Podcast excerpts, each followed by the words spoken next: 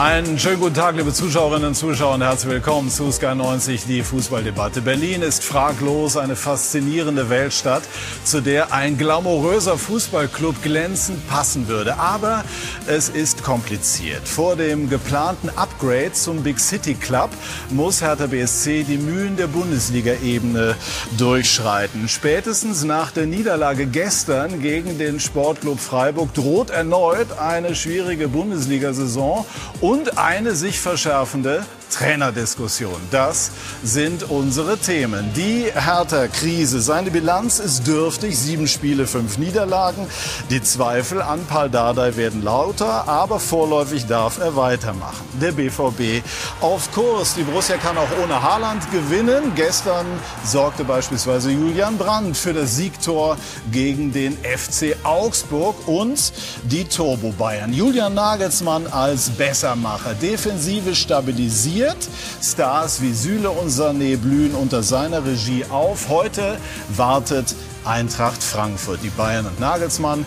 Das scheint zu passen und vielleicht hätte RB Leipzig, das hat ja Ralf Rangnick kritisiert, Nagelsmann gar nicht ziehen lassen dürfen. Eine spannende These, über die wir uns auch unterhalten werden in und mit unserer Runde, die ich Ihnen jetzt vorstellen darf. Unser Sky-Experte Lothar Matthäus weiß, dass Hertha sich schon mit Edin Terzic als möglichem Nachfolgekandidaten von Paldadei getroffen hat. Herzlich willkommen, lieber Lothar. Jessica Liberts, unsere langjährige Moderatorin von Sky, Buchautorin und unter anderem Moderatorin des FIFA-Magazins Living Football. Schön, dass du da bist, Jessica. Herzlich willkommen an Roman Weidenfeller, Weltmeister 2014 und 16 Jahre bei Borussia Dortmund, unter anderem Doublesieger und er feierte große Erfolge gemeinsam mit Sebastian Kehl, der uns zugeschaltet ist und den ich auch ganz herzlich begrüße. Er war 13 Jahre beim BVB aktiv und ist jetzt Leiter der Lizenzspielerabteilung. Sebastian, herzlich willkommen, schönen guten Morgen. Gestern war ja das Stadion mal wieder zu 41.000 oder mit 41.000 Zuschauern gefüllt, also zur Hälfte wenigstens. Dröhnen Ihnen noch die Ohren? Also es war auf jeden Fall erstmal wieder ein richtig schönes Gefühl, so viele Zuschauer im Stadion zu haben. Ich gehe auch fest davon aus, dass beim nächsten Heimspiel gegen Mainz äh, noch deutlich mehr sein werden. Und dann bekommt dieses Stadion auch wieder diese Macht, ähm, dieses Volumen, diese ähm, Stärke. Und wir freuen uns alle drauf. Die Spieler haben es extrem vermisst. Und gestern war schon richtig was los. Das Spiel ging ja auch hin und her. Und wenn man am Ende gewinnt, dann ist die Stimmung in Dortmund sowieso immer gut. So ist es. Äh, haben Sie gestern einen Schreck bekommen, als Lothar Matthäus, der immer sehr gut informiert ist, Edin Terzic als möglichen Nachfolger von Paul Dardai genannt hat? Ihren technischen Direktor? Nein, ich habe keinen Schreck bekommen, weil ich ähm, mit Edin ja im täglichen Austausch bin. Äh, und äh, ich äh, habe von Edin keinerlei Signale bekommen, dass in diese Richtung irgendwelche Gespräche geführt worden sind. Er fühlt sich sehr wohl bei uns. Er hat ja auch bewusst diese neue Rolle bei uns gesucht und da ist ein enger Austausch. Ich kann mir nicht vorstellen, dass in dieser Hinsicht jetzt irgendetwas passiert. Lothar, was macht dich so sicher? Äh, ich bin nicht sicher. Oder ich habe nur gesagt, sie haben sich getroffen. Und ich glaube auch, dass äh, Sebastian es weiß, dass äh, Dersic und äh, Freddy Bobic sich getroffen haben vor einigen Wochen. In diese, äh, vor einigen Wochen und äh, zu diesem Zeitpunkt hat auch Dersic nicht zugesagt. Also hat auch gesagt, das äh, ist momentan nicht sein Ding. Er ist bei Dortmund angestellt. Sebastian hat es gerade gesagt. Aber natürlich, wenn man einmal Interesse hat für einen Trainer, dann lässt man ja auch nicht locker, auch als Hertha BSC nicht. Und wenn die weitere Talfahrt anhält bei Berlin, dann ist Dersic ganz sicher auch in den nächsten Wochen ganz sicher noch mal ein Kandidat für Hertha, für Freddy Popic, weil wenn man einen Wunschkandidaten hat, mit dem man sich ja irgendwann schon mal getroffen hat, auch bestätigt von Freddy Bobic, dann lässt man doch nicht los. Das ist das Schöne, wenn man eine Frau sieht, die ist wunderschön und man verliebt sich in die Frau, dann gibt man ja auch nicht gleich auf. Also es wäre ja fatal und Dersic hat ja gezeigt in der Bundesliga, was er imstande ist zu leisten und äh, deswegen glaube ich schon, dass äh, wenn Alarm ist in Berlin und der Alarm ist ja durch diese Niederlage gestern gegen Freiburg nicht weniger geworden, dass man dann ganz sicher auch weiterhin mit der sich in Berlin beschäftigt. Ein schönes Bild, Jessica, ja, das absolut. Lothar da entworfen hat. Wir, ist es auch wir, zutreffend? Wir wissen ja jetzt nicht, ob sich Freddy Bobic schon verguckt hat, mhm. also um in diesem Bild zu bleiben. Eines ist aber sicher, ein bisschen mehr Strahlkraft hat das natürlich. Also ich will jetzt, Paul Dardai ist ein ähm, Mann, der bei der Hertha vieles geleistet hat, der auch Großes geleistet hat, ähm, der dort auch viele Spiele absolviert hat, der ist eine Identifikationsfigur. Das, das will ich alles gar nicht absprechen. Aber du hast das vorhin so schön gesagt, dass Berlin ein bisschen Glamour gebrauchen könnte. Und ich sage jetzt mal, mit den Meriten von Edin Terzic hat man, finde ich, auch ein bisschen mehr Glamour. Oder hätte man zumindest. Also, um im Bild mit der schönen Frau zu bleiben, möglicherweise ist die ein bisschen sexier angezogen. Gut, also versuchen wir es jetzt wieder sozusagen auf die rein fußballerische Komponente zurückzuführen. Und ich kleide das in die Frage an Sebastian Kehl.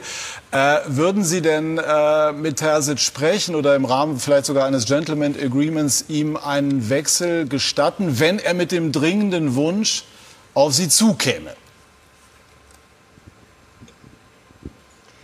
Also wir jetzt den siebten Spieltag, äh, Edin ist in seiner neuen Rolle jetzt gerade erstmal angekommen. Er arbeitet sich in viele Themenfelder ein. Wir nutzen ihn.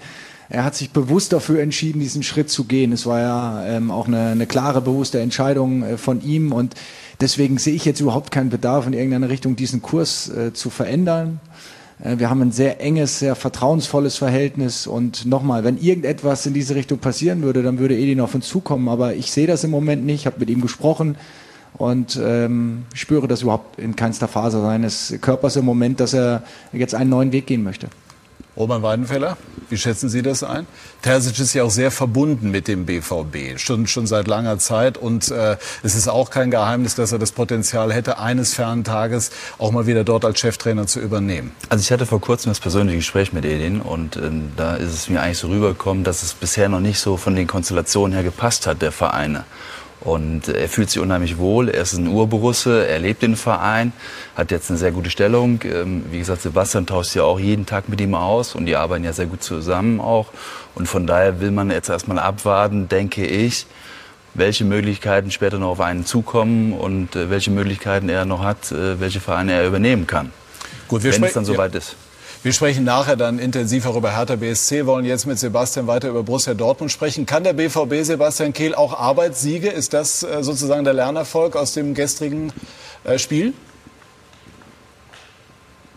Ja, auf jeden Fall. Ich meine, das ist ein Teil unserer Identität, unserer Philosophie und äh, das gestrige Spiel hat gezeigt, dass wir bis zum Schluss auch arbeiten können, dass wir uns unsere Siege auch hart erarbeiten müssen, gerade in der aktuellen Situation, wo es schon auch ein paar Herausforderungen gibt. Wir haben einige Verletzte, ähm, die Vorbereitung ist nicht so optimal gelaufen. Es waren sehr viele enge Spiele auch dabei. Aber trotzdem sind wir ähm, sehr, sehr glücklich, dass wir mit diesem gestrigen Sieg gut in die Länderspielpause jetzt gekommen sind. Wir stehen aktuell auf Platz zwei und ähm, wir können uns sicherlich noch steigern. Aber Arbeitssiege gehören dazu, auch mal so einen dreckigen Sieg. Das ja, ist ganz, ganz wichtig, weil das gibt auch Selbstvertrauen und ähm, ist wichtig. Ja, und wichtig ist für den BVB auch, Bicanic, dass man weiß, man kann auch ohne Haaland gewinnen. Da war Erleichterung, als der Abpfiff kam gestern Nachmittag und der BVB gewonnen hatte. 2 zu 1 gegen Augsburg. Knapp, aber hochverdient der Sieg vor der herbeigesehnten Pause. Ich denke, wir werden das Kraft tanken und dann äh, durchstarten. Mit diesem Sieg im Rücken und einem erfreulichen Tabellenplatz könnte das gehen. Michael Zocks Abschiedssaison als Sportdirektor lässt sich nicht schlecht an. Der Übergang zu Sebastian Kehl verläuft augenscheinlich weiter reibungslos. Gestern allerdings mussten die Dortmunder mit relativ wenig, relativ zufrieden sein. Das Gute ist, wir haben eigentlich ähm, keine großen Torschancen, glaube ich, mehr zugelassen, ähm, soweit ich mich erinnern kann. Und ähm, ja, klar haben wir wieder ein Tor gekriegt. Ja, die vielen Gegentore, das hat der neue Trainer noch nicht abstellen können. Ob Marco Rose schon angekommen ist, schwer zu sagen. Vor einer Woche, als der BVB in Gladbach keine Mittel fand, konnte man zweifeln. Gestern verpackt er das Lob für Matchwinner Brandt in die Ankündigung, diesen Spieler besser machen zu wollen. Ja, äh, Jule hat unserem, viel, äh, unserem Spieler wieder viel gegeben. Und an den anderen Dingen arbeiten wir. Äh, ich werde Jule immer wieder anschieben. Ich werde ihn aufmerksam machen auf das ein oder andere Defizit, was wir noch haben. Das größte Defizit des BVB ist kaum zu beheben. Es gibt keine Alternative und kann wohl auch keine geben zu Erling Haaland. Wenn er fehlt, fehlt halt was. Ohnehin rechnen ja alle damit, dass er den BVB bald verlässt. Oder kann Dortmund, können Zorg, kann Kehl ihn doch zum Bleiben bewegen? Wäre schon schön, Haaland und Reus weiter zusammenzusehen. Marco Reus stärker denn je und wegen seiner Führungsansprüche in der Nationalmannschaft jüngst verbal abgegrätscht vom Bayern Sportvorstand. Also Führungsrolle, dann, äh, die meine äh, wissen, Führungsrolle, das stehst du jede Minute auf dem Platz, versuchst du wirklich ähm, Führer auf, der, auf dem Platz zu sein. Ähm, ja, das sehe ich nicht so. Wenn man Führung äh, übernehmen will, dann äh, muss man schon die ganze Zeit da sein. Gestern ist Dortmund da und wach und ackert sich weiter in diese Saison. Die wenigen Neuzugänge wie Malen oder Kurbel sind noch kaum zu bewerten. Gegen Augsburg fiel manches schwer, klappte längst nicht alles, aber gerade genug. Wenn du am Ende gewinnst, dann bist du, bist du erstmal glücklicher. Die Ergebnisse stimmen nicht immer, aber oft. Knappe Siege in der Liga und ein guter Start in die Champions League. Die Saison lässt sich nicht schlecht an, auch wenn manches noch wird besser werden müssen. Lothar Matthäus, sind das die Siege, die man braucht, wenn man Meister werden will? Ja, es läuft ja noch nicht alles. Die Siege braucht man, um oben dabei zu sein. Aber um gegen Bayern München zu bestehen, da muss mehr kommen. Da muss äh, nicht nur ein dreckiger Sieg her, da müssen vor allem dann mal Siege her, auch gegen den direkten Konkurrenten beziehungsweise gegen den Meisterschaftsfavoriten. Und da waren sie auch wieder beim Supercup entfernt. Äh, da, da versagen sie ein bisschen, wenn es dann gegen die großen Bayern geht groß, äh, hohe Niederlagen, aber alle, alledem, das heißt Sonnenstadt, auch Champions League, würde ich sagen, besser, besser ging's fast nicht. Aber natürlich hat man schon wieder den einen oder anderen Punkt auch mal liegen lassen, auch wenn man großartige Siege beim Spiel in Leverkusen gezeigt hat. Also von dieser Seite her ist Dortmund noch nicht ganz so stabil, um vielleicht äh, an die Meisterschaft zu denken gegen diese großen Bayern, sondern dann eher wieder Platz zwei, so wie es jetzt aussieht. Aber natürlich ist noch Potenzial da und äh, mit Siege kommt Selbstvertrauen und Selbstvertrauen ist wichtig, um eben dann weiterhin sich zu steigern. Naja, es jährt sich dann ja im kommenden Sommer zum zehnten Mal der Versuch, deutscher Meister zu werden. Und ich glaube einfach, dass diese Diskussionen immer wieder eigentlich ungesund sind.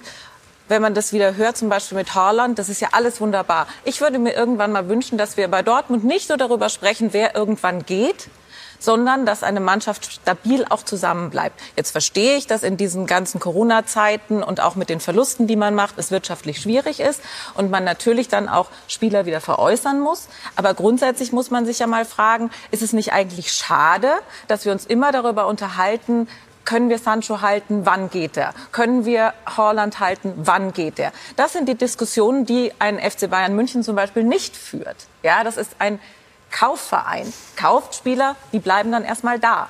Gewachsen natürlich gewachsen. dann auch über viele Jahrzehnte. Ja, aber ne? das muss ja das Ziel sein, eine Mannschaft auch mal zusammenzuhalten. Aber das ist sicherlich auch das Ziel. Deswegen frage ich da mal nach, Sebastian Kehl. Können Sie diesem Ansatz von, von Jessica etwas abgewinnen?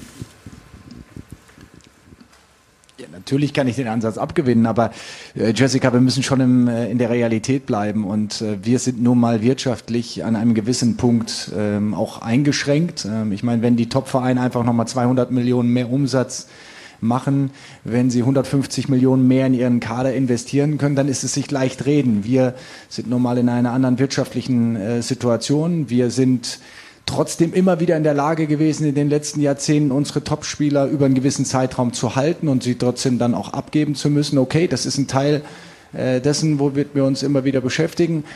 Aber ähm, es, es ist jetzt nicht möglich, ähm, jeden Spieler, so wie es vielleicht der FC Bayern oder Real Madrid macht, einfach seine ganze Karriere hier zu behalten. Denn die Spieler kommen bei uns auch sehr, sehr früh hier an. Ähm, sie gehen ihren Weg und irgendwann ist es auch womöglich das Ziel eines Spielers, nochmal ähm, eine weitere Station zu durchleben. Und ähm, damit gehen wir um, das akzeptieren wir und trotzdem bleiben wir ambitioniert und trotzdem wollen wir Titel gewinnen. Und das haben wir in jüngster Vergangenheit auch immer wieder bewiesen.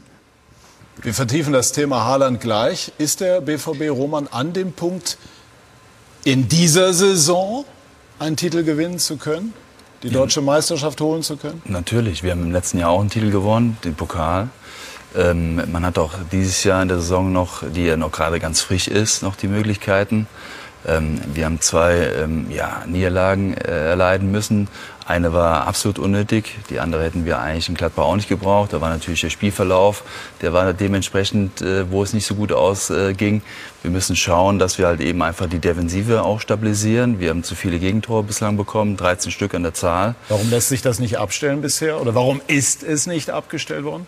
Ja gut, aber Mats war lange Zeit nicht mehr dabei gewesen, verletzungsbedingt und hatte auch Rückstand gehabt. Und äh, in der Abwehr hatten wir lange Zeit auch Verletzungsprobleme allgemein, ähm, Akanji und so weiter. Also das ist noch nicht ganz so eingespielt, aber ich glaube, es wird mit der Zeit jetzt stabiler und wir müssen halt eben darauf achten, dass gerade bei Standardsituationen eben dann die Disziplin halt eben bei den gegnerischen Standards eben so vorherrscht, dass wir nicht jedes Mal beim Eckball zittern müssen.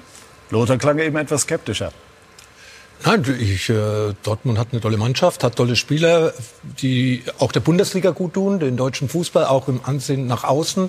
Dortmund hat äh, Besiktas äh, geschlagen, hat jetzt wieder gewonnen. Also von dieser Seite her ist Dortmund schon hinter Bayern München die zweite Kraft in Deutschland. Leipzig äh, kränkelt ja ein bisschen, auch international nicht die Ergebnisse. Und äh, ja, ich äh, würde mir halt da einen Zweikampf wünschen, der bis zum letzten Spieltag geht. Das wäre das Schönste für uns alle Fußball, äh, für uns alle, für alle Fußballfans. Natürlich nicht für die Bayern, die wollen die wollen schon frühzeitig immer deutscher Meister werden. Aber wie gesagt, Bayern hat natürlich irgendwie so ein Standing nicht nur in Deutschland, sondern in Europa eine der besten Mannschaften zu sein. Und eben auch, was Sebastian gerade gesagt hat, die 200 Millionen mehr, die dann vielleicht da oben auch den Unterschied ausmachen. Aktuell sind die wirtschaftlichen Verhältnisse ja für alle nicht so einfach. Also im Grunde genommen gibt es die Premier League und PSG und dann ist schon mal eine Kluft da. Und da dauert es dann auch schon ein bisschen. Und dann kommen die Vereine wie Bayern. Und da ist dann natürlich auch dann Real Madrid, Barcelona, die große Probleme haben. Aber das ist dann fast schon wieder, da ist schon eine kleine Kluft dazwischen. Und was mich eben in Deutschland dann manchmal ein bisschen stört, ist, dass man sich so eingerichtet hat mit diesem Platz zwei. Weil ich meine, Borussia Dortmund ist doch ein großartiger Club.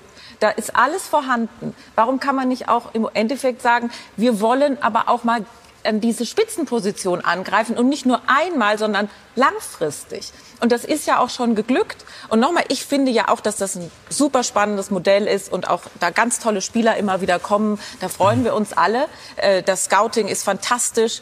Die, die Verpflichtungen sind großartig. Das Modell stimmt.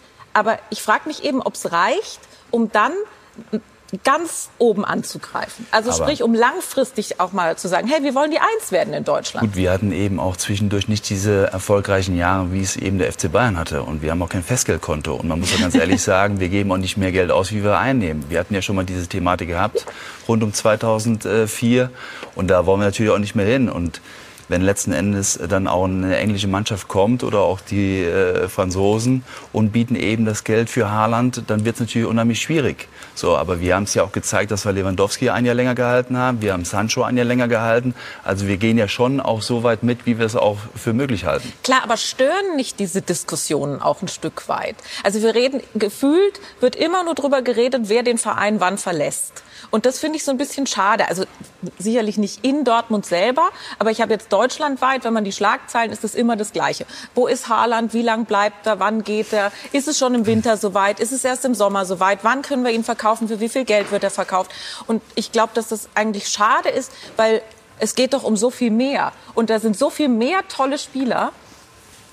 Entschuldige, Patrick, du hast gerade so den. Nee, ich wollte nur, ja, ich wollte, nein, ich wollte, nein, ich wollte, nein, ich wollte dich nicht unterbrechen. Ich wollte nur den Finger heben, um anzuzeigen, dass ich äh, auch ein Argument einbringen. Zum Beispiel wird ja bei den Bayern auch über Lewandowski immer wieder mal diskutiert, auch über einen möglichen Wechsel zu Real Madrid. Das hast du natürlich einfach, auch wenn du Spieler wie Haaland, wie Sancho hast, für die sich viele interessieren. Dennoch nochmal, Sebastian Kehl, die Frage auch ausgehend von dem, was Jessica sagt, könnte der BVB noch ein anderes Selbstverständnis entwickeln, das sozusagen ähm, ja ganz selbstverständlich darauf abzielt, nicht die zwei hinter den großartigen Bayern zu sein, sondern selber die Eins zu werden?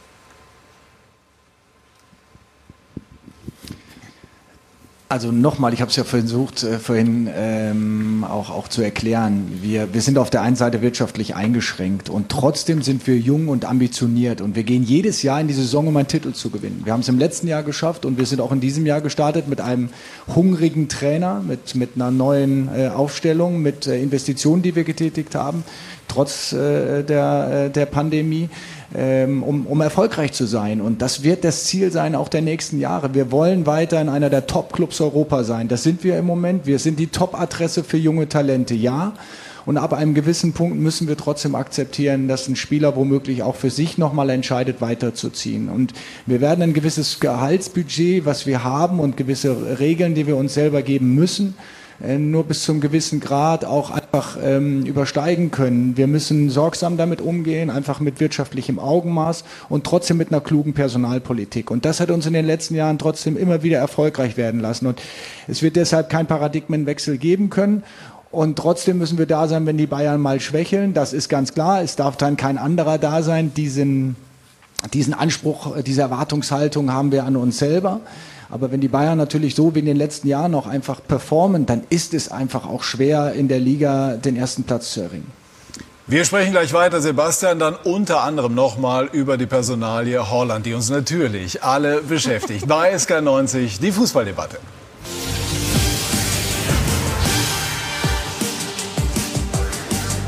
Wir sind zurück bei SK90, die Fußballdebatte und sprechen weiter über Borussia Dortmund mit unserer Runde und mit Sebastian Kehl, der uns zugeschaltet ist. Sebastian, zunächst ganz banal, wann wird denn Erling Haaland äh, wieder fit sein? Ich gehe ganz stark davon aus, dass beim nächsten Heimspiel gegen Mainz äh, wieder auf dem Platz stehen kann. Hans-Joachim Watzke hat vergangene Woche im Doppelpass gesagt, er entscheide über seine Zukunft. Welche Argumente können Sie ihm denn liefern? Ist beispielsweise die Tatsache, dass Sie bald wieder mit dem vollen Signal Iduna Park argumentieren können und auch die Emotionen bedienen können, äh, ist das eine kleine Hilfe? Das ist auf jeden Fall eine große Hilfe, weil ist natürlich auch ein Antrieb für viele Spieler, auch nach Dortmund zu kommen aufgrund unseres Stadions, dieser Stimmung, dieser Emotionalität. Und wer Erling jetzt in den letzten Jahren erlebt hat, auch gestern, wie er oben auf der Tribüne mitfiebert, ähm, das ist etwas, worauf er sich riesig freut. Er hat auch die letzten Tage immer wieder gefragt, wann bekommen wir diese Erhöhung der Zuschauer, wann, wann haben wir wieder ausverkauftes Haus. Also das ist ein riesiges Plus für uns. Erling will geliebt werden und ich glaube, unsere Fans, ähm, diese Stadt liebt ihn. Ähm, er hat hier eine wahnsinnig hohe Wertschätzung und ähm, ich glaube, das ist ein großes Faustpfand, was wir insgesamt als Club haben. Ob es am Ende ausreicht, das werden wir sehen. Ja, genau, das wäre jetzt dann die nächste Frage gewesen. Ist äh, das eher so eine vage Hoffnung auf einen Verbleib oder eine begründete Zuversicht? Ich bin immer zuversichtlich, optimistisch auch. Also natürlich werden wir alles versuchen, um ähm, auch Erling äh, eine Perspektive aufzuzeigen, um ihm auch zu zeigen, dass er mit dieser Mannschaft sehr erfolgreich sein kann. Ähm, das Stadion, all das, was wir hier an familiärer Atmosphäre auch haben, das tut ihm sehr, sehr gut, das gefällt ihm. Aber am Ende muss man auch so ehrlich sein, er wird die Entscheidung für sich treffen müssen, ähm, ab welchem Zeitpunkt er für sich den nächsten Schritt gehen möchte. Und ähm, ja, dann würde womöglich auch kein Jammern helfen und kein ähm, Lamentieren. Wir werden uns äh, dann gezielt darauf vorbereiten und eine neue Option bieten und äh, das Fußballspielen hier in Dortmund nicht einstellen. Wie stehen die Chancen des BVB, Lothar Haaland zu halten über die Saison hinaus? Ja, das, äh, was Sebastian sagt, macht ja alles Sinn. Er weiß genau, dass sie nicht äh, das Handeln in den eigenen Händen haben. Ablöse steht ja äh, glaube ich, festgeschrieben in dem, in dem Vertrag ab nächste Saison. Und äh, natürlich hat auch Sebastian gesagt, sie sind vielleicht nicht ganz da oben, wo andere Vereine sind, auch nicht wirtschaftlich. Atmosphärisch natürlich ein tolles Stadion, aber in Liverpool hat man auch ein tolles Stadion oder sonst irgendwo. Und äh, natürlich äh, kann er Titel gewinnen mit Borussia Dortmund, aber ob es zur Champions League langt, wo er ja auch eher ambitioniert ist, da hinzukommen. Haaland will natürlich mit Mbappé wahrscheinlich die Zukunft im Weltfußball irgendwo so wie Messi und Ronaldo äh, beherrschen. Das wollen die, die jungen Spieler auch. Und Haaland hat die Qualität und das weiß Sebastian. Und natürlich haben sie Argumente, aber sie haben auch einige Argumente nicht, wo andere größere Vereine haben. Ja. Ist der BVB aktuell zu abhängig von Haaland, obwohl man gewonnen hat? Fehlt ein bisschen die Leichtigkeit der Übung. Auf der anderen Seite, die Punkte sind in den beiden vergangenen Spielen jedenfalls eingefahren worden. Also ich wollte noch was, eine Sache dazu sagen. Ich glaube, das war sehr schön, was Sebastian Kehl gesagt hat, ähm, dass er Liebe braucht. Ja, er will geliebt aber, werden. Aber sagen wir mal so, was das Umfeld liebt, wissen wir ja auch. Ja, und da geht es dann eher auch mal um, um monetäre Befindlichkeiten, um das mal vorsichtig auszudrücken. Was die sportlich, sportliche Abhängigkeit angeht, finde ich, ist sie eher geringer, als man womöglich dachte. Das ist dieses Phänomen, dass die Spieler äh, dann natürlich auch glänzen wollen, genau in dem Moment, wo dann so einer mal weg ist. Also mhm. sie genießen es natürlich, mit einem wie Haaland zusammenzuspielen, weil du einfach weißt, das ist eine Urgewalt da vorne, das ist diese berühmte Einmann-Büffelherde. ähm, aber auf der anderen Seite ist es eben auch für sie immer wieder wichtig, auch in solchen Spielen zeigen zu können, was sie mhm. eben selbst drauf haben, damit nicht nur einer glänzt auf dem Spielfeld, sondern eben andere. Und wenn man so Julian Brandt gesehen hat, für den ist das natürlich auch manchmal dann auch eine große Befreiung. Der probiert es dann eben auch mal und es klappt dann eben auch. Glauben Sie, Roman, dass äh, Haaland seine Entscheidung in erster Linie vom Geld oder doch auch von äh, anderen weicheren Faktoren abhängig machen wird? Ich glaube auch, dass er von weicheren Faktoren die Entscheidung abhängig macht, ähm, weil er weiß genau, welche Stellenwerte er auch in Dortmund genießt, auch im Umfeld. Er weiß, dass ihm die Zukunft gehört. Er kann auch ein, zwei Jahre später nochmal wechseln, wenn er den nächsten Schritt vollziehen möchte. Es ist auch die Frage, welcher abnehmende Verein ihm dann genau diese Möglichkeit bietet. Gut, Chelsea hat mitgeboten. Mhm aber das passt dann auch nicht äh, äh, und, und äh, man wird sehen. Also man muss ja sagen, die Top-Vereine sind ja bisher auch sehr gut auch äh, bestückt mit sehr großen Spielern. Sebastian, abschließend. Äh, wir haben ja eben Hassan Salihamidzic noch mal gehört, der hier vor einigen Wochen äh, ganz dezent Marco Reus äh, kritisiert hat. Hat er im Hinblick auf seine Verletzungsanfälligkeit, für die er nichts kann, aber die es dennoch gibt, einen Punkt gemacht, gerade auch im Hinblick auf eine mögliche Rolle als Führungsspieler? Marco Reus hat natürlich äh, hier einen wahnsinnig hohen Stellenwert und seine Verletzungsanfälligkeit kann ich in den letzten Monaten überhaupt nicht mehr erkennen. Er ist deutlich stabiler geworden. Ja, er hatte bei der Nationalmannschaft jetzt mal ein paar Tage, wo er ausgefallen ist, aber ansonsten macht er einen, einen sehr, sehr stabilen äh, Eindruck. Er ist bei jedem Spiel dabei, er ist bis zum, äh, bis zum Schluss dabei, er wird kaum ausgewechselt, er zieht durch, er läuft auch am Ende immer noch an, er ist in einem tollen Fitnesszustand, er trifft.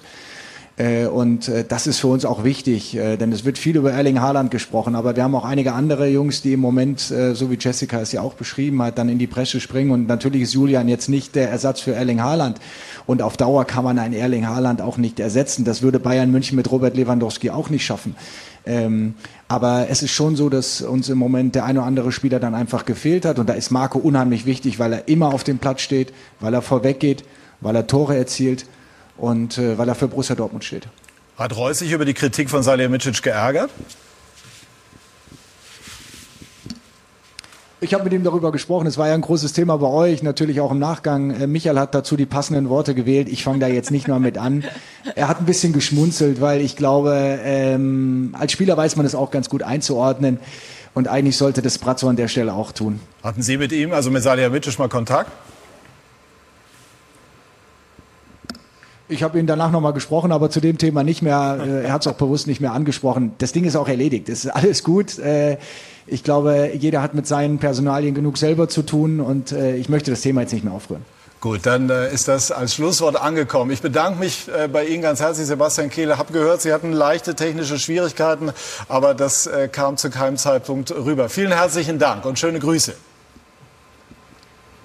Dankeschön. Gute Sendung weiterhin. Dankeschön, Jessica.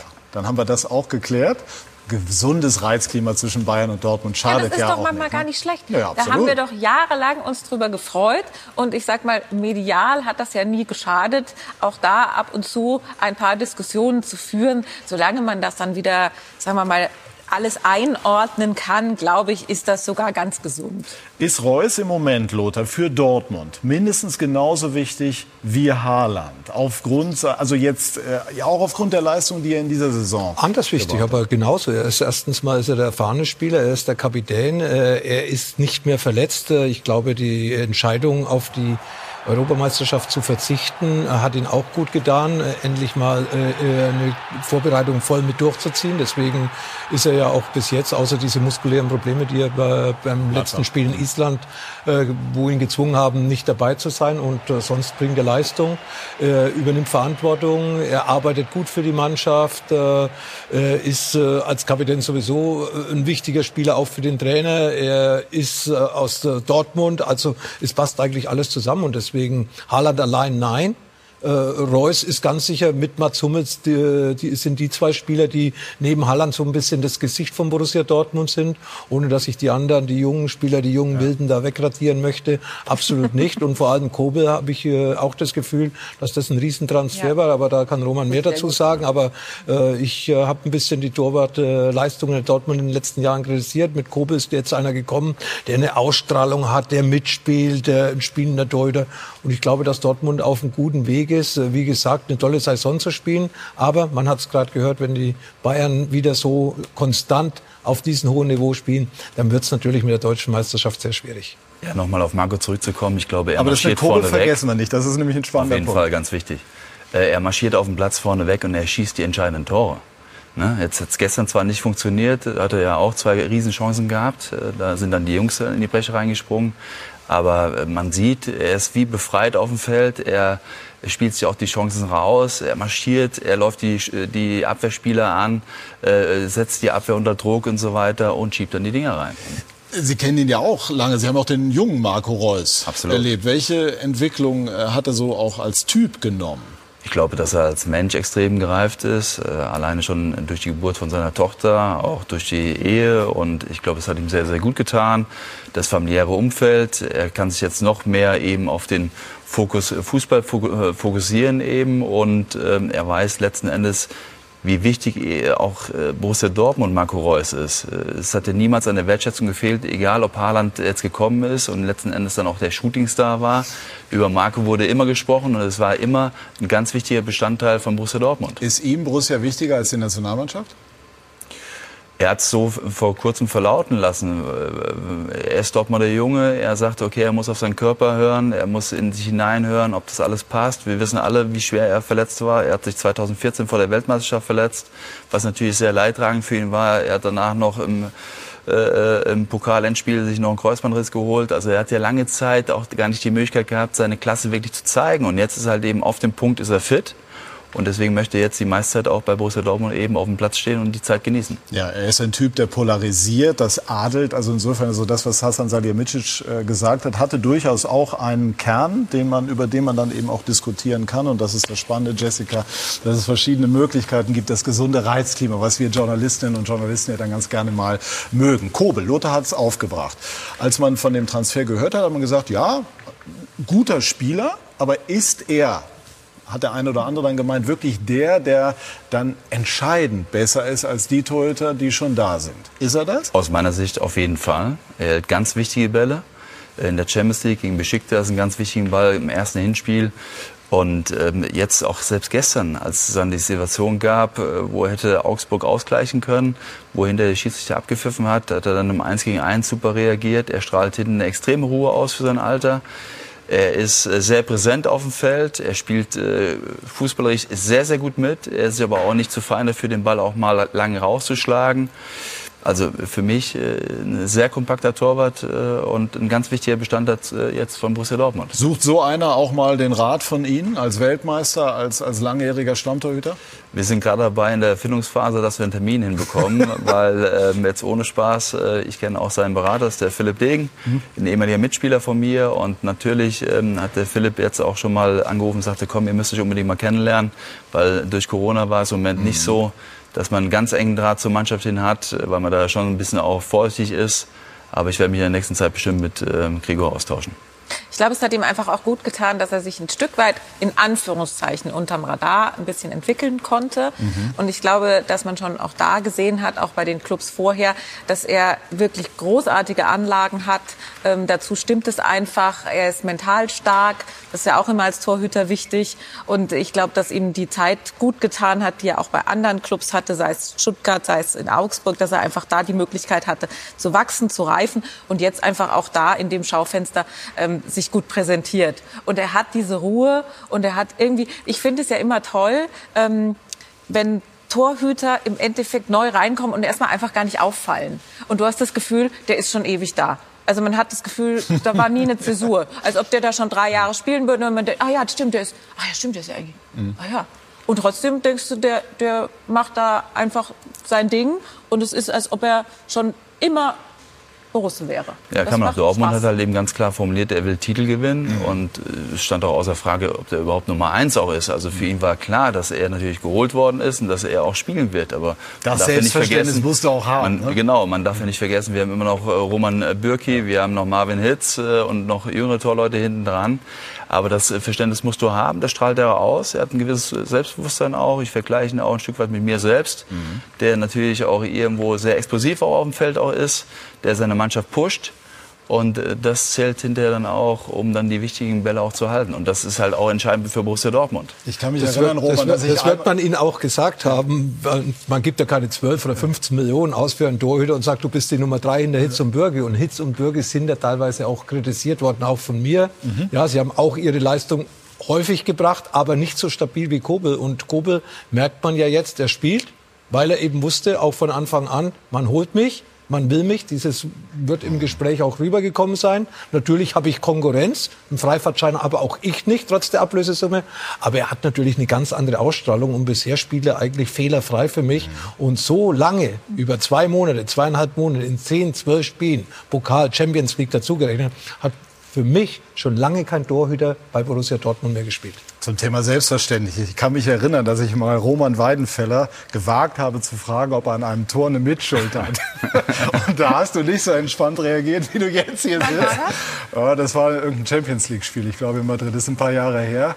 Da musste ich beinahe unentdeckt aus dem Stadion flüchten. Nein, so wild, so wild war es man nicht. Wird ja reifer. Aber, aber nein, musst du auch haben, glaube ich, als Torhüter. Ich habe äh, Olli Kahn und, und wie sie alle heißen, das musst du haben. Neuer ist auch so. Ich glaube, dieses Selbstverständnis musst du als Torhüter einfach mitbringen. Ich will Lothar einmal noch äh, zu Mats Hummels äh, was fragen, der jetzt immer wieder mal kleine Wehwehchen hatte. Reus, hast du eben selber gesagt, hat äh, ja auf die, w auf die EM verzichtet, zahlt überspitzt formuliert Hummels jetzt den Preis dafür, dass er das Turnier gespielt hat?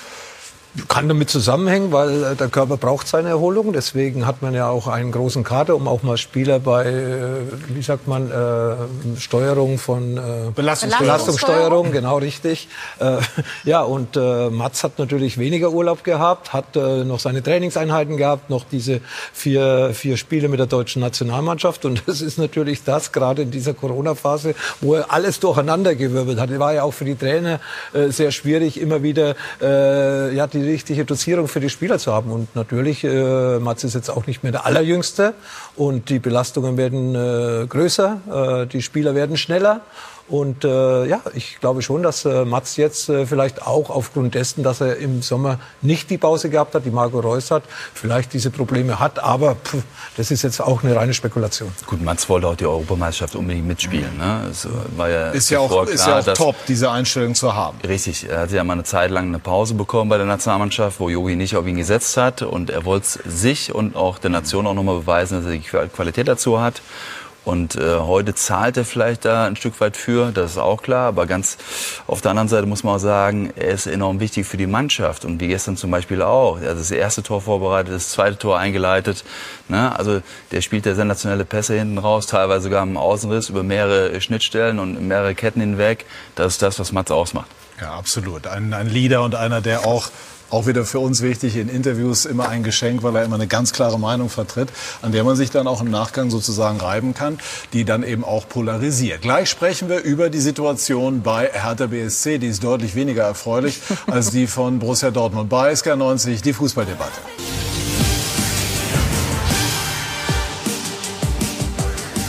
Wir sind zurück bei SK90, die Fußballdebatte und beschäftigen uns mit Hertha BSC. Es ist kompliziert. Und es ist gestern durch die Niederlage gegen den Sportclub Freiburg noch komplizierter geworden, vor allem für den Trainer für Paul Dardai. Toni Tomic fasst das Spiel gegen Freiburg ganz schnell zusammen. Der SC Freiburg gewinnt in Berlin mit einer souveränen Leistung gegen total verunsicherte Hertaner, die anfällig nach Standardsituationen in dieser Saison waren und die auch nach einer Standardsituation das 1 zu 0 kassiert haben. Günther nach dem Eckball und dann Lienhardt, der sich durchsetzt in der 17. Minute gegen Selke. In der zweiten Hälfte wurde es ein bisschen besser mit den Einwechslungen von Baldadei. Mittelstädt eingewechselt, auf Piontek eingewechselt. Einmal schnell gespielt und schon war die Abwehr geknackt in der 70. Minute. Aber auf der anderen Seite blieb die Anfälligkeit nach Standardsituationen. Nils Petersen 104 Sekunden zuvor eingewechselt. Der Joker auf der anderen Seite trifft also und die Hertha kassiert das achte Gegentor nach einer Standardsituation. Also das sind die Zahlen ja, des Schreckens, sagen wir es ruhig mal so. Schlechtester Saisonstart seit zwölf Jahren. Sechste letzten acht Bundesligaspiele verloren, Heimspiele auch verloren, hoch verloren auch in dieser Saison mehrfach. Und bevor wir darüber diskutieren, ähm, wollen wir noch mal die Stimmen von Hertha BSC hören. Aber ein Wort noch, super Tor von Nils Petersen, tolle Leistung, Sportclub Freiburg soll auch definitiv nicht unerwähnt bleiben. Jetzt hören wir Paul Dardai. Ja, also unter die, unter die Dach hier bei uns hat noch keiner etwas beschwert. Ja, das von, von, von den Medien von außen kommt, das muss man durchhalten und dann werden wir sehen. Ja, ich bin jeden Tag motiviert.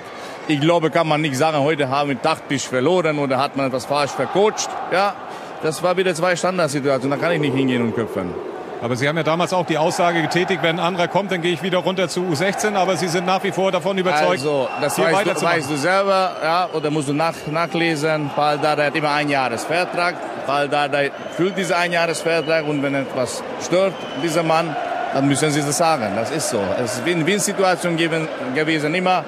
Dann brauchen Sie mich nicht praktisch noch mal drei oder vier Jahre zahlen. Ja? Ich bin kein Last hier und ich arbeite immer leidenschaftlich, Motivation da. Ich glaube, die Mannschaft heute ist vernünftig äh, gespielt. Zwei unnötige Tore bei dieser Situation, bei dieser unsicheren Situation. Das gehört zum Fußball.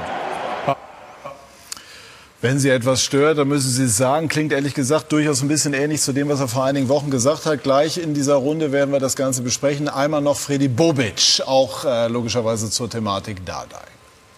Also wie geht es dann weiter in der Länderspielpause? Dann auch definitiv mit äh, Paul Dardai in diese Pause rein und weiter geht's. Ja, also nochmal, weil die Leistung auch und äh, ähm, habe ich Paul auch gesagt, insgesamt absolut in Ordnung ist. Äh, äh, von der Art und Weise, von der Körpersprache her, dass sie wollten, dass das Ergebnis nicht stimmt. Okay, äh, das, das müssen wir nehmen, hart nehmen. Aber wir müssen auch wieder dann, dann auch wieder schnell aufstehen, das ist ganz klar. Ja. Nächster Gegner wartet dann in, in zwei Wochen.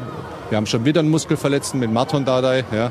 Also äh, es wird nicht einfacher auf jeden Fall.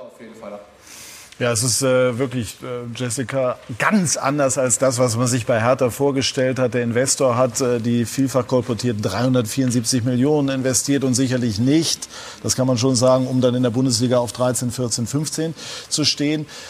Wie äh, interpretierst du das, was wir eben von Paul Dardai gehört haben? Ich glaube, also Pardada ist auch lange genug im Geschäft, um die Mechanismen zu kennen. Das ist, glaube ich, allen mhm. klar. Was mir bei der Hertha aufgefallen ist, ist, dass da genau das fehlt, was man ja immer wieder anmahnt, nämlich ein Stück weit die Kontinuität. Das wurde eben sehr viel probiert. Das fing an mit Jürgen Klinsmann.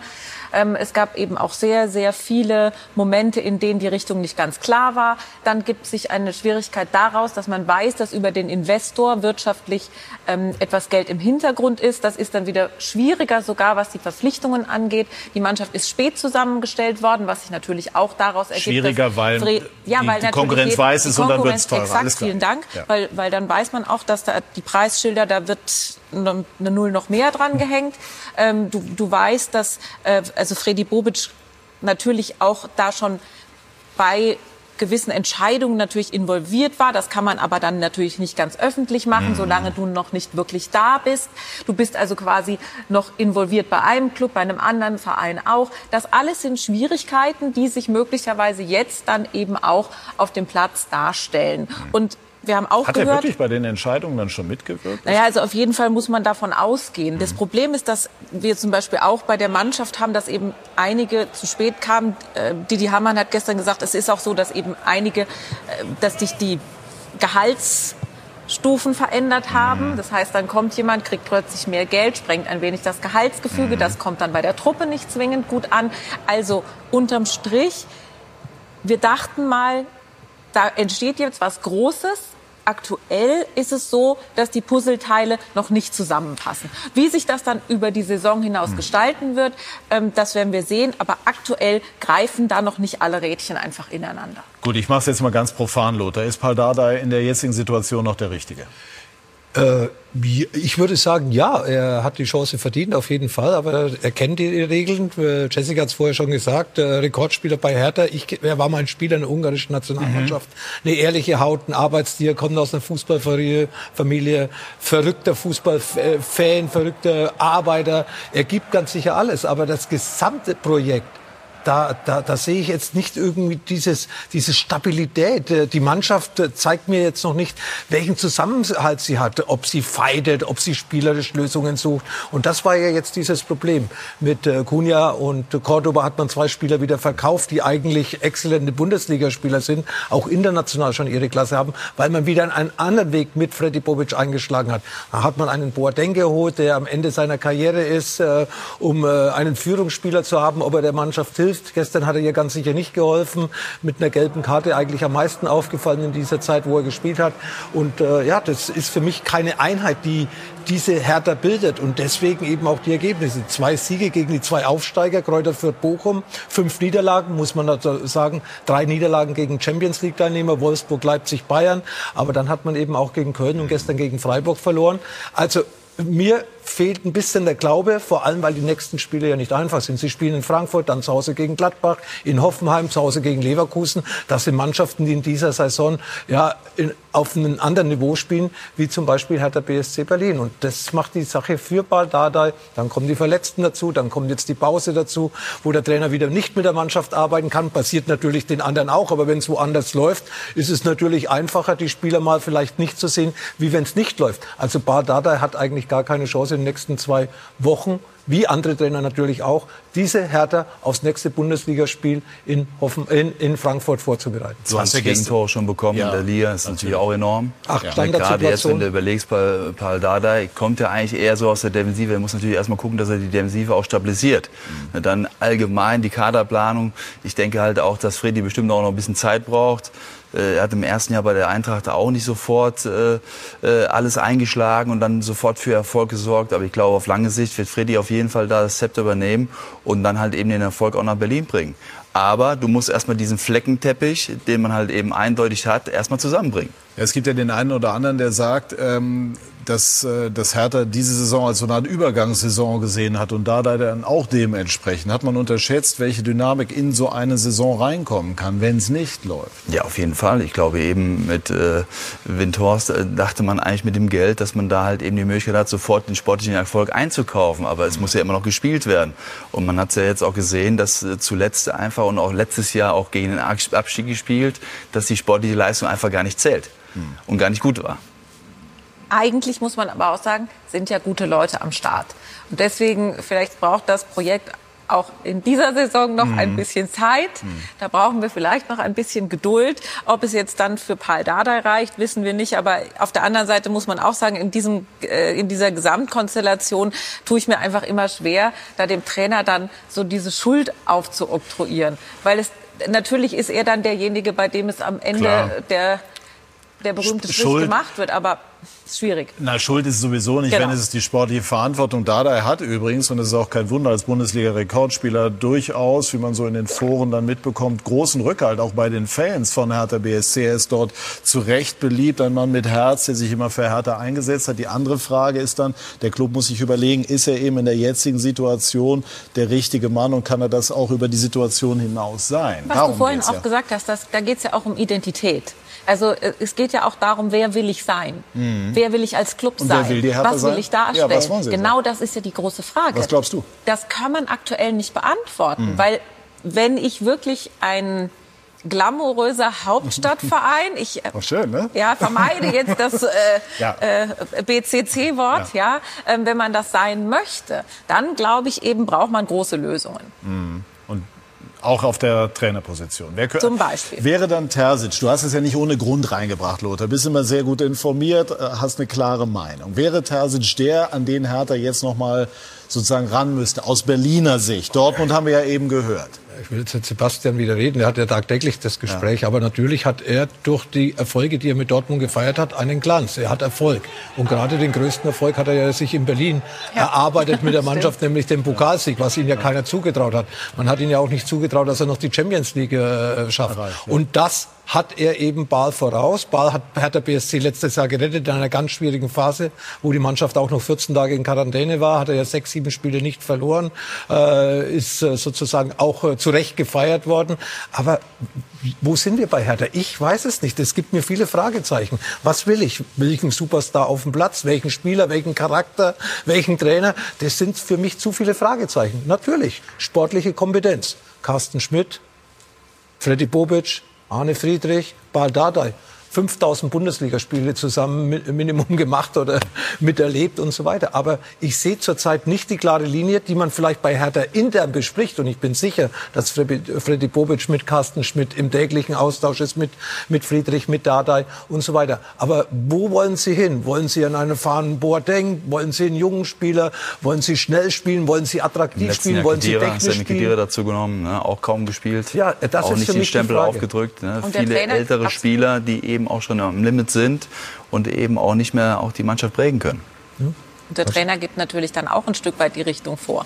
Also ich, ich habe natürlich auch je nachdem, welchen, welchen Typ Trainer ich habe, ähm, dementsprechend justiert sich auch so ein Stück weit natürlich dann wieder meine Philosophie. Also habe ich einen ganz starken Trainer, habe ich einen jungen Trainer, habe ich einen, äh, wo sagen wir mal der ganze, die ganze sportliche Leitung glänzt oder habe ich jemanden, der sich eher zurückhält. Auch das das spielt Mhm. natürlich dann auf das ganze Thema Identität mit ein. Will man Viererkette spielen, will man Dreierkette spielen, will man offensiv spielen, will man defensiv stabil stehen. Dada ist eigentlich so ein bisschen einer aus der Defensive, aus, auch als Spieler gekommen. Mhm. Gestern Klarer Abend noch umgestellt, ne? gestern Ja, Nachmittag. Wieder umgestellt und so weiter. Und Von Dreier auf von dieser. Seite her, ich weiß nicht, was los ist. Und vielleicht wissen es einige Spieler auch nicht. Was soll Boateng? Was hat für eine Rolle hat äh, Prinz Boateng? Spielt er? Soll er uns auf dem Spielfeld führen? Soll er uns in der Kabine führen? Ist er der verlängerte Arm vom Trainer?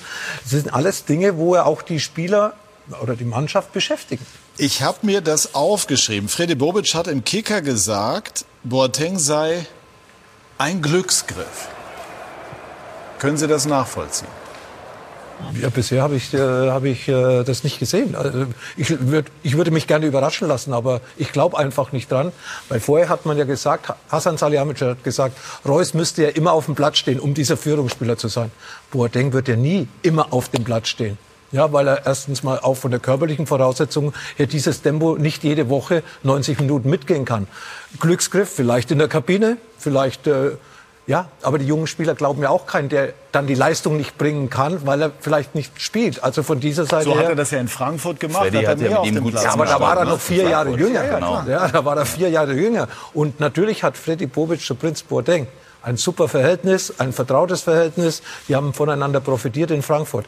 Aber die Zeit von Kevin Prinz, der ein überragender Spieler war, auch ein schwieriger Charakter, ist meiner Meinung nach vorbei. Ja, aber auch ein Typ, ne? Also das Ja. muss man auch sagen. Wir suchen immer Typen. Boateng, Kevin Prince Boateng in dem. Fall absoluter Typ und trotzdem sportlich. Aber hat so ein man Leader, der muss halt eben hinterher dann aufs Feld drauf. Ne? Und das war ja das gewesen, der Unterschied zwischen Frankfurt und jetzt halt eben Berlin. In Frankfurt hat er mitgewirkt und hat die Mannschaft mitgezogen und hat natürlich dann teilweise durch seine Aktion eben auch was bewirkt. Nur jetzt von außen, klar, kann er auf der Bank mit anfeuern, aber das war's dann auch schon. Ne? Denken wir noch an die Situation Boateng zu Rebic, Rebic Pokalsieger Frankfurt Ja. gegen Bayern. Ja. ja diese, Schlag den die- Ball hinten noch die letzte Situation geklärt gegen die Genau. Bayern damals. Ja, Diese, diese Momente äh, bräuchte er halt, aber ich glaube, in, zu diesen Aktionen kommt er wahrscheinlich sehr, sehr selten und das langt dann eben. Weißt du noch die Situation damals, äh, kurz vor Schluss, Elfmeter, ja oder nein? Das war gegen Bayern. Und, ähm, bitte? Das war gegen Bayern, ja. Genau. Weißt du noch die, die äh, Situation ähm, in dem Pokalfinale? Und dann kam er danach direkt zu uns an den Tisch und dann haben wir gefragt, was ist dir denn durch den Kopf gegangen? Ich glaube, du hast dann gefragt, was ist denn dir durch den Kopf gegangen, äh, als diese Szene war, ich glaube, Martinez, ich bin mir nicht mehr ganz Ja. sicher. Mhm. Und dann sagte er, jeder von uns hätte gesagt, oh Gott, jetzt kriegen die einen Elfmeter, das Ding ist durch. Kevin Prinz Boateng sagt, ich habe nur gedacht, wenn er den jetzt nicht gibt, sind wir Pokalsieger. Also das ist dieses Mindset, dieses immer positive Gewinners-Mindset. Und das Ähm, soll abstrahlen. Das klar, ist die Idee. ich glaube, wenn klar. du, früher, wenn du im Duden nachgeschaut hast, Mentalitätsspieler, da war ein Bild von Kevin Prinz Boateng drin. Mhm. Aber äh, ob das jetzt unter den körperlichen Voraussetzungen noch möglich ist, äh, das ist natürlich die Frage, die äh, Lothar zu Recht aufwirft. Einmal abschließend noch äh, zur Trainerthematik. Lothar ganz schlicht, aber möglicherweise nicht ganz unwichtig. Würde Hertha unter einem anderen Trainer besser spielen und könnte ein anderer Trainer Also mehr wa- was ich rausholen? sagen kann, ist, sie würden ganz sicher anders spielen. Ob sie jetzt besser spielen, ob der Kader gut genug ist, bessere Ergebnisse zu erzielen, ob der Kader schon so äh, geschlossen ist, dass sie es besser als Mannschaft auftritt. Freddy Bobic hat gerade gesagt, er war mit der Leistung gestern zufrieden. Ich habe unseren Kommentator gehört, der hat gesagt, es war keine gute Leistung von Hertha. Also so gehen ja dann auch die Meinungen ja. auseinander. Mich hat Hertha in dieser Saison noch nicht überzeugt. Ich habe noch nicht diese Einheit auf dem Platz gesehen, dass die Mannschaft diese Ergebnisse holen kann, die sich alle Herthaner wünschen. Vielleicht schreckt es ja potenzielle Trainer auch ab, jetzt zu dem jetzigen Zeitpunkt nach Berlin zu wechseln. Mhm. Mag ja auch möglich sein. Ne? Sie kennen ja Terzic. Glauben Sie denn, dem würde das reizen? Oder ist da, also bisher, das hat ja Sebastian Kehl gesagt, gab es auch noch keinerlei Anfrage offiziell oder wie auch immer. Äh, ich höre, er ist eigentlich ganz zufrieden auf seiner Position in Dortmund. Könnte er dann dennoch ins Wanken geraten? Wenn die Gegebenheiten dementsprechend vorhanden sind, äh, kann ich mir das sehr gut vorstellen, weil ich glaube, wenn man einmal Blut geleckt hat, in der Bundesliga auf der Bank zu sitzen als Trainer und was mitbewirken zu können, dann kann man sich, glaube ich, schon gut vorstellen, das auch nochmal zu wiederholen. Nur, wie gesagt, ob es hinterher der BSC ist, weiß ich nicht. Ich glaube jetzt auch nicht unbedingt, dass der Fußball von Edin direkt nach Berlin passt zum jetzigen Zeitpunkt. Wenn vielleicht in der nächsten äh, äh, Phase eben, wo man vielleicht mal neu einkaufen kann, äh, dass man da vielleicht das Team nochmal anders zusammenstellen kann, gibt es vielleicht nochmal eine ganz andere Möglichkeit. Gut, ich nutze abschließend einfach noch die prophetischen Gaben von Lothar Matthäus, wird denn Paul Dardai am übernächsten Wochenende in Frankfurt auf der Hertha-Bank sitzen. Ich wünsche es ihn, weil ich mag ihn als Typ, als Trainer, als äh, Spieler, guter Charakter und äh, ich wünsche ihm wirklich, dass er, dass er auch die Chance bekommt, äh, nach diesem Start die Mannschaft weiterhin dahin zu bringen, wo sich Hertha das vorstellt. Aber natürlich mit jeder weiteren Niederlage wackelt sein Stuhl immer mehr und irgendwann ist es dann auch für ihn vorbei. Wir sprechen gleich über den FC Bayern München, der heute Nachmittag gegen Eintracht Frankfurt spielen wird. Die Frankfurter warten noch auf einen äh, Erfolg in der Bundesliga unter ihrem neuen Trainer Oliver Glasner. Gleich mehr dazu bei SK90, die Fußballdebatte.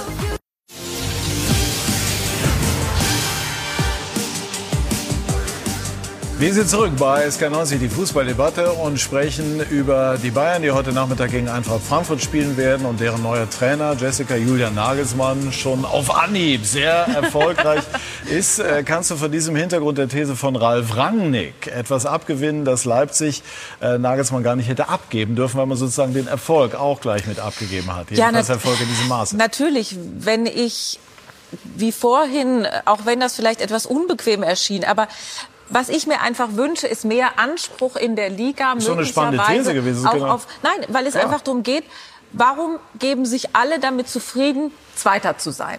Das kann ich nicht verstehen. Ich würde mir eben wünschen, dass die, das Selbstverständnis in der Bundesliga trotz allem und egal wie erfolgreich der FC Bayern ist und sie machen das sensationell, aber Dennoch wäre es für die Liga ja auch wirklich gut, wenn jemand sich auf die Fahnen schriebe, wir versuchen langfristig oben anzugreifen. Man könnte das aber auch Realität sehen.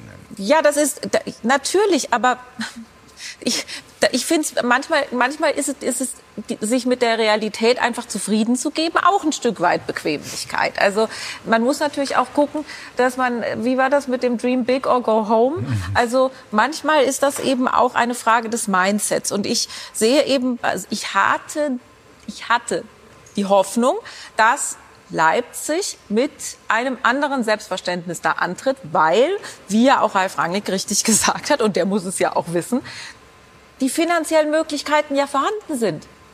Dementsprechend wäre es ja auch schön gewesen zu sagen, nein, diese 20 Millionen oder 25 für Julian Nagelsmann, auf die können wir hier verzichten.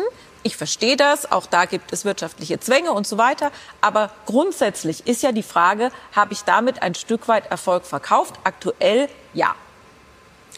Absolut. Äh, die 20, 25 Millionen, die hätte Leipzig ganz sicher nicht gebraucht. Die haben andere 80, 90 Millionen durch Spielerverkäufe eingenommen, hätten vielleicht einen Nachwuchsspieler weniger kaufen können und hätten Julian Nagelsmann behalten können aus wirtschaftlichen Gründen.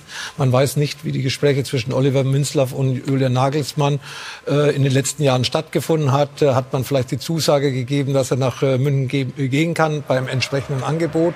Natürlich hat Ralf Rangnick recht in einer Aussage. Andererseits macht man aber so eine Aussage trotzdem nicht als ehemaliger Angestellter, jemand, der diese ganze Geschichte mitgeschrieben hat. Äh, das ist für mich ein No-Go gewesen. Aber die Aussage steht. Äh, vom, vom Sinn her hat er recht, weil Julian Nagelsmann hilft ja jetzt Bayern München, äh, vielleicht Leipzig zu enteilen, vielleicht auch der Bundesliga ein Stück weiter zu enteilen, obwohl Hansi Flick hat ja auch einen hervorragenden Job gemacht. Absolut. Ja. Bayern München hat eine Qualität, die andere Mannschaften nicht haben. Über ein ganzes Jahr konstant auf höchstem Niveau spielen zu lassen. Wir haben über zwei Niederlagen von Dortmund gesprochen. Die passieren halt Bayern nicht. Die Punkte holt Nur halt ein Bayern. Unentschieden Gladbach. Ja, mhm. bitte, ja, Zwei Punkte. Ja, am Anfang, wo die Mannschaft nicht eingespielt war, eine Woche äh, im Training, da äh, hat Julian Nagelsmann auch keine Anfälle bekommen. Die ersten vier Vorbereitungsspiele verloren. Hat er gewusst, er spielt mit den Ersatzspielern, er spielt mit Spielern aus dem Nachwuchsbereich. Ganz klar. Und dann kamen die Spieler zurück. Und jetzt sieht man, es läuft automatisch. Julian hat Spaß bei der Arbeit. Die Spieler haben Spaß mit Julian.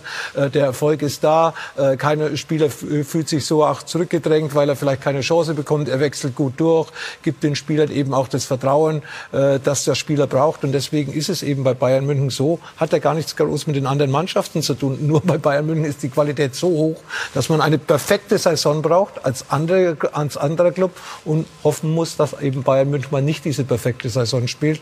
Und ich sieht danach aus, wie man die letzten Wochen wieder gesehen hat, dass Bayern München weiterhin an dieser perfekten Saison äh, anknüpft, die sie in den letzten neun Jahren eigentlich gespielt haben. Hat äh, Roman Weidenfeller Julian Nagelsmann die Bayern auf Anhieb verstanden? Was ja gar nicht so leicht ist.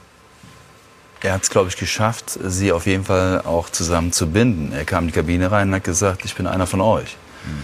So, und wenn du das natürlich auch schon mal dann ausstrahlst und dann auch mit Taten folgen lässt, dass du einen Sané wieder auch bestärkst, dass du ihn die Seiten wechseln lässt, äh, auch über eine Seite kommen lässt, wo er eben auch über einen starken Fuß äh, spielen kann, damit bestärkt man natürlich die einzelnen äh, Protagonisten. Und ich glaube, damit ist der Funken übergesprungen auch zur Glaubwürdigkeit.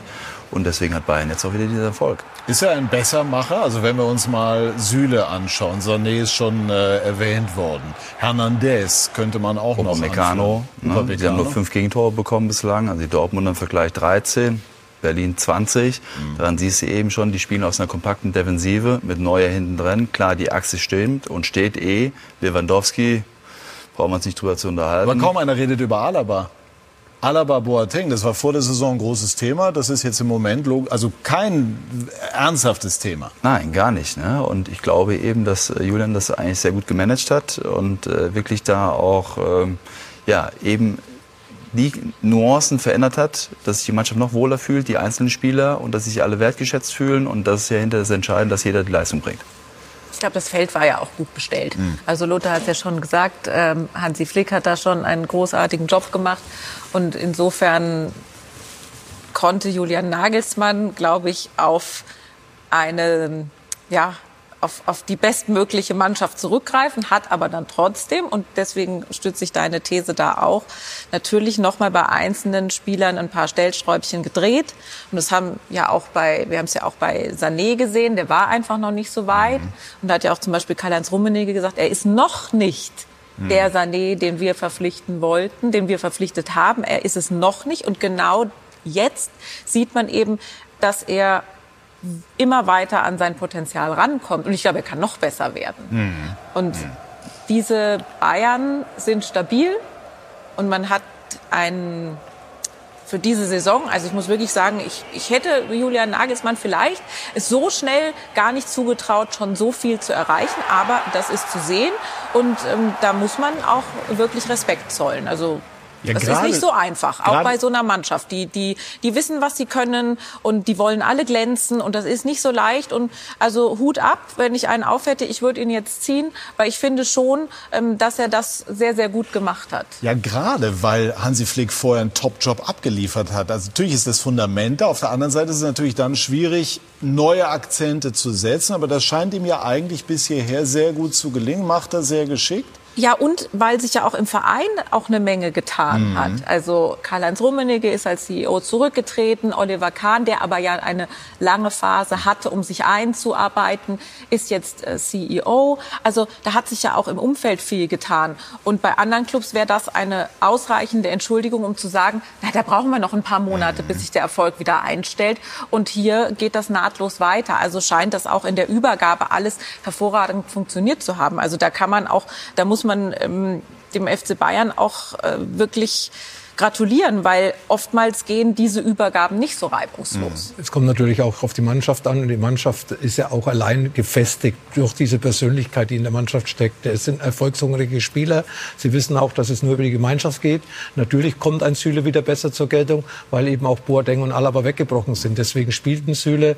Äh, bei Hansi Flick hat er sich vielleicht nicht so geschätzt gefühlt. Dafür war die Wertschätzung für Alaba größer. Also äh, durch einen Abgang kann sich natürlich wieder ein anderer profilieren. Hernandez spielt wieder zentral, wo er sich vielleicht sogar wohler fühlt, wie auf der linken Seite. Mit Upamecano hat man einen der stärksten Innenverteidiger äh, der Bundesliga geholt. Auch äh, in Europa ist er ganz sicher nicht unbekannt, hat Riesenspiele gemacht.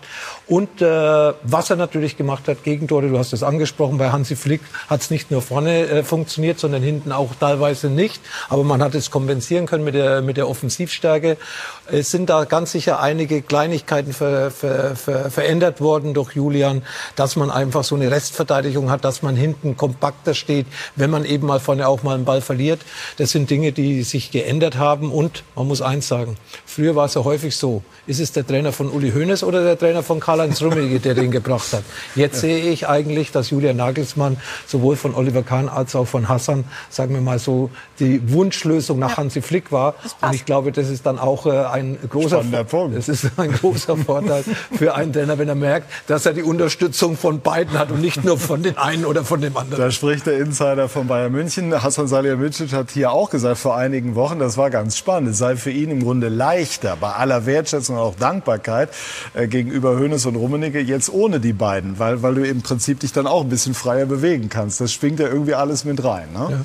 Ja. ja, und Nagelsmann, so wie man hört, pusht den Club auch insgesamt mit seiner positiven Art. Aber wir alle wissen, bei Bayern wird über Wohl und Wehe einer Saison dann im Frühjahr entschieden, wenn wir dann äh, die Champions League in der entscheidenden Phase haben und so weiter. Aber Stand jetzt sieht es gut aus und muss das heute die Eintracht, die nicht auf eine Kaffeefahrt geht, wie wir vom Trainer gehört haben, ausbaden? Oder haben die eine Chance. Ja, ich gehe stark davon aus, dass es eigentlich ein ganz klares Spiel wird und dass man hinterher auf jeden Fall mit zwei, drei Toren Unterschied gewinnen wird. Also ich glaube, die Eintracht hat das letzte Mal 2007 einen Unentschieden geholt. Äh, haben wir eben die Bilder gesehen. Oka Nikolov hat da ein sensationelles Spiel gezeigt.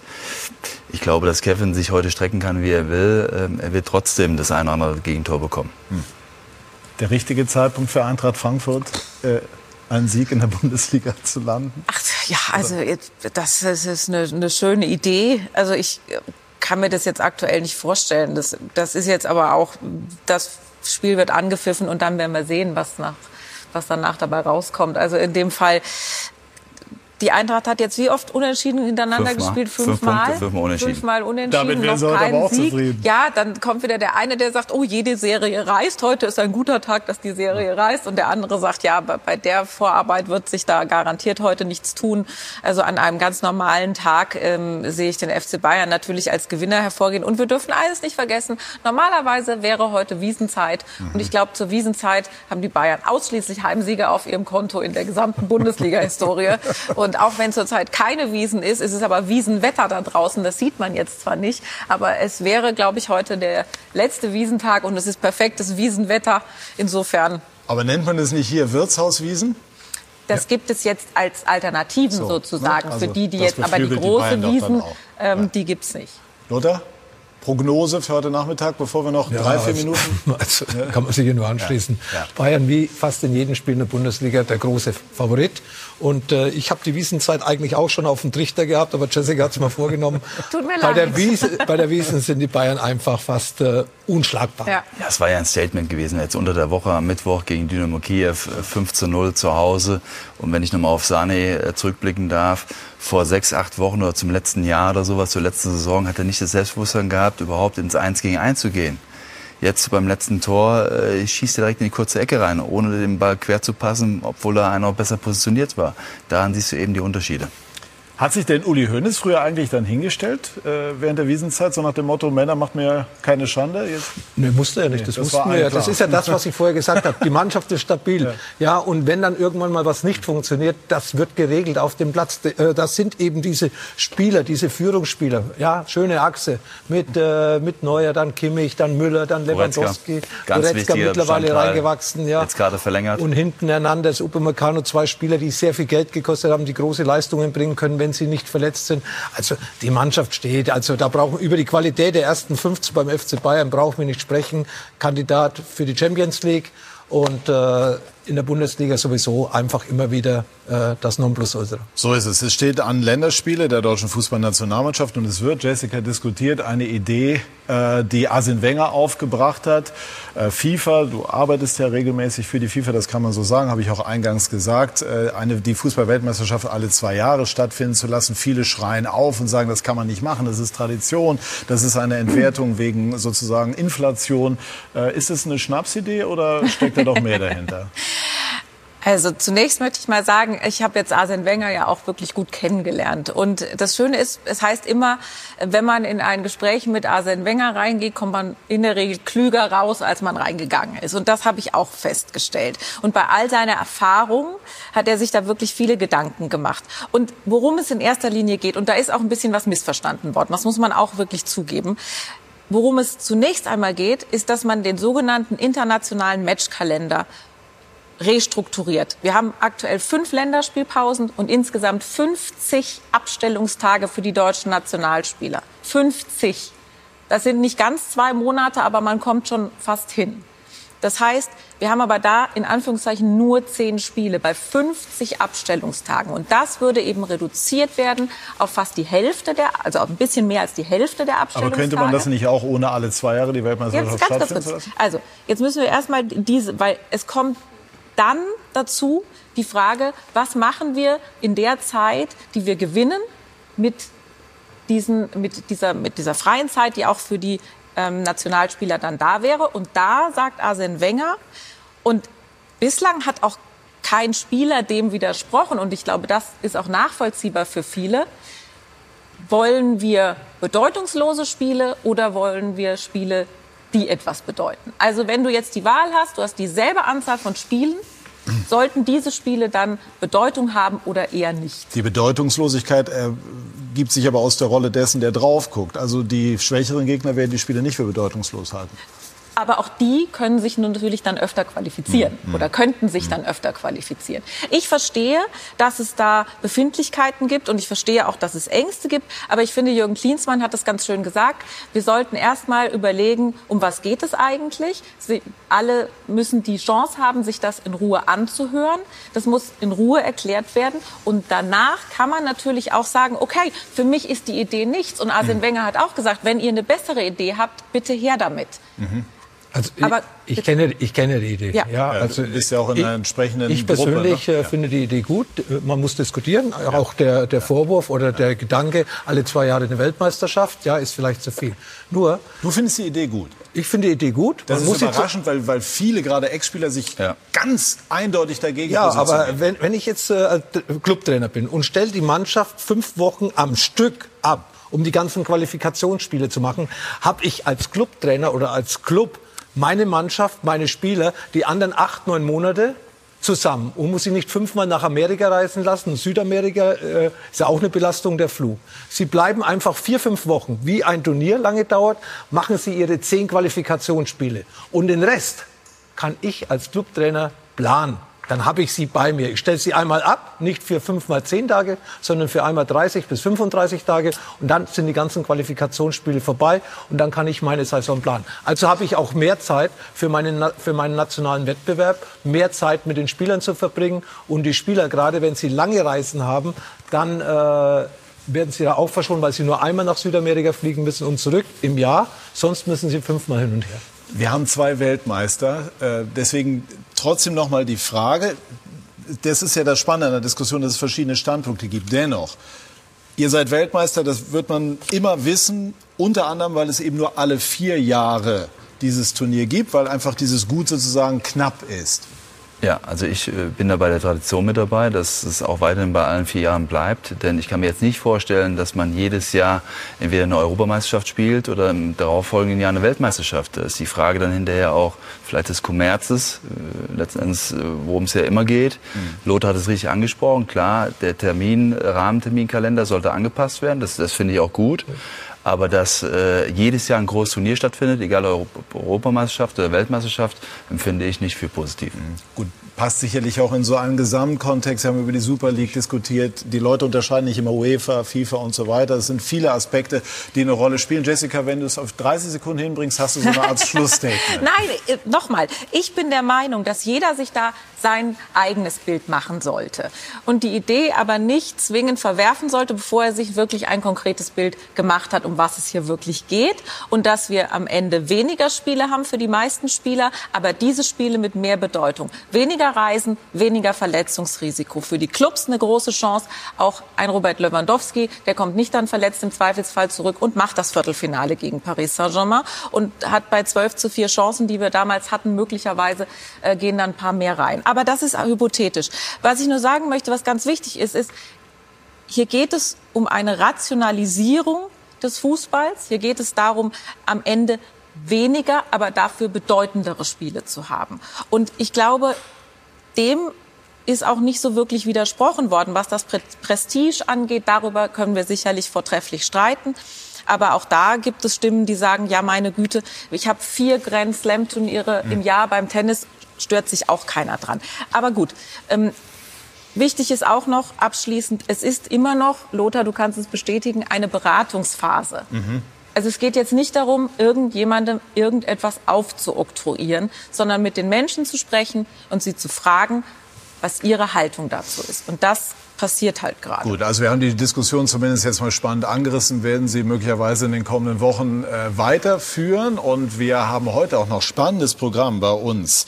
Und zwar in der zweiten Fußball-Bundesliga spielt unter anderem Schalke gegen Ingolstadt. Rufen Schröder wird nach der Länderspielpause bei uns zu Gast sein. Der Schalker Manager Pauli gegen Dresden. Dann ein absolutes Topspiel in der Premier League. Liverpool gegen City. Und generell erwartet sie natürlich heute unser Fußballsonntag die Show. Ich bedanke mich ganz herzlich bei unserer Runde bei Ihnen, liebe Zuschauerinnen und Zuschauer, für Ihr Interesse. Schönen Sonntag noch. Machen Sie es gut. Tschüss und auf Wiedersehen.